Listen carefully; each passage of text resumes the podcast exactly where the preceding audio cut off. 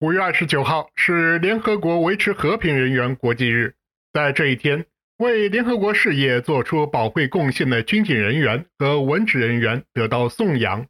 由于他们坚持不懈，并克服巨大挑战，为世界各地陷入冲突的人们提供支持，而得到人们的敬仰。在维和人员国际日到来之际，联合国新闻采访了一位来自中国的女性维和人员，请听特约记者杜佳的报道。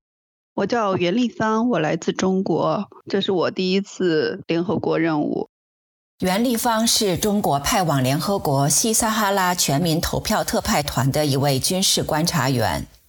西撒特派团共有十一名来自中国的维和人员。他在采访中首先介绍了他的日常工作。我们作为军事观察员，每天日常的工作就包括驾车巡逻，然后准备我们各个部门的。日常的报告，然后值班，还有一些专业的训练，以及车辆维护保养等等。然后我们作为观察员队，在司令部经过训练之后，就会分到不同的队里。每天我们都需要去巡逻。不同的这个军事环境之下，巡逻的距离可能会有长有短，但是我们都需要去注意，在巡逻的过程中可能会经过雷区，经过呃曾经的交战区，然后有的时候也需要在当地一些联络官的引导下去做这样一个巡逻工作。袁立芳到任已经有四个月的时间。谈到个人安全问题时，袁立芳表现出维和人员特有的淡定和自信。经过了一段时间的巡逻，然后也有一些老的队员和一些呃其他国家的一些有经验的伙伴跟我们进行一些介绍啊和交流，然后慢慢的我们也能够习惯，就是只要是按照我们的规则，比如说去巡逻，你就按照车辙去走。基本上就不是安全的，但是在这个过程中，你也要注意观察，因为在西萨特派团，它属于一个沙漠地带，然后有的时候这个如果是雷区的话，它经过风吹，里面可能会有一些移动，所以在巡逻的过程当中，有的时候也需要用用眼睛去巡逻去观察。有的时候可能有些地方你就要谨慎，或者是比如说发现有一些不明爆炸物，或者是曾经的雷区现在有了一些变化，以前的标记有了一些变化，那你要重新进行标定，而且要做一个报告上交。联合国也有这个固定的这个地雷的这样一个专门的工作人员，他们会定期在我们的巡逻路线上进行勘测，所以只要是他们勘测过的地方，基本上都是安全的。袁立芳所在的观察员队驻扎在沙漠中间，远离城市。艰苦的生活条件对习惯了现代生活方式的人们来说，的确是一个挑战。我们在这边因为水非常稀缺，在沙漠里，然后我们的生活方面主要是，呃，依靠就是打的这种井里的水，然后经过基本上净化一次，然后我们只是生活用水，就是用于卫浴。然后淋浴这些的，这个水它需要过滤，而且它这个的水的这个碱性非常高，所以来到这里面，我们特别是很多女观察员都发现自己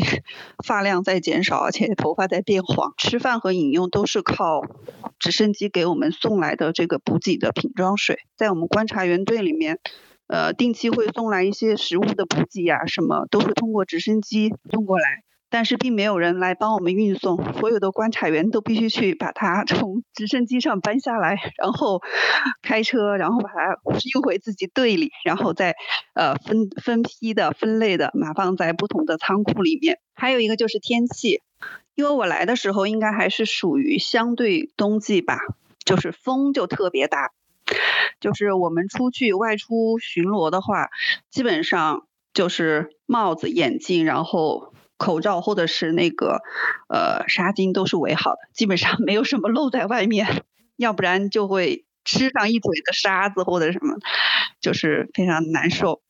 然后现在这个风季相对要小一点，但是现在气温就非常高，就是现在的最高气温已经到了四十度。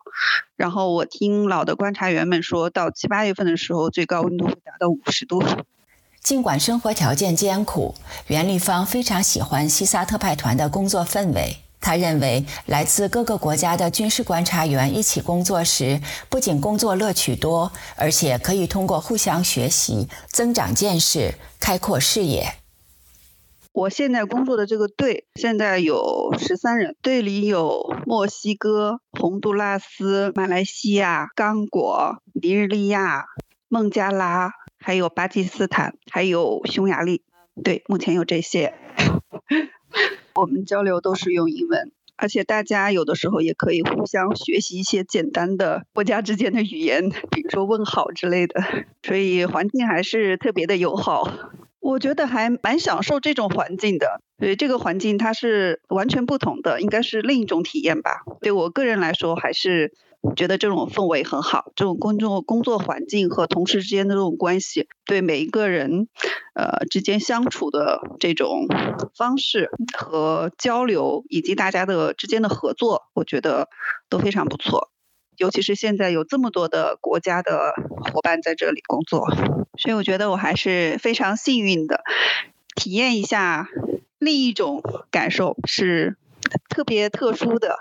不是每个人都能够有的。我觉得它能够增加我对我目前所有一些工作的这个宽度和视野。然后在这里的话，视野得到非常大的扩展，对一些以前模糊不清的内容，然后这里也能够有一些能够得到认证和确实。如果有机会，我觉得我我还是非常愿意去申请下一个维和任务，到另一个任务区去体验一下。老实讲，听和家里人说，或者和朋友人来说，有的时候他们在呃微信啊这些联系的时候也会讲，都说嗯，我们都为你感到骄傲。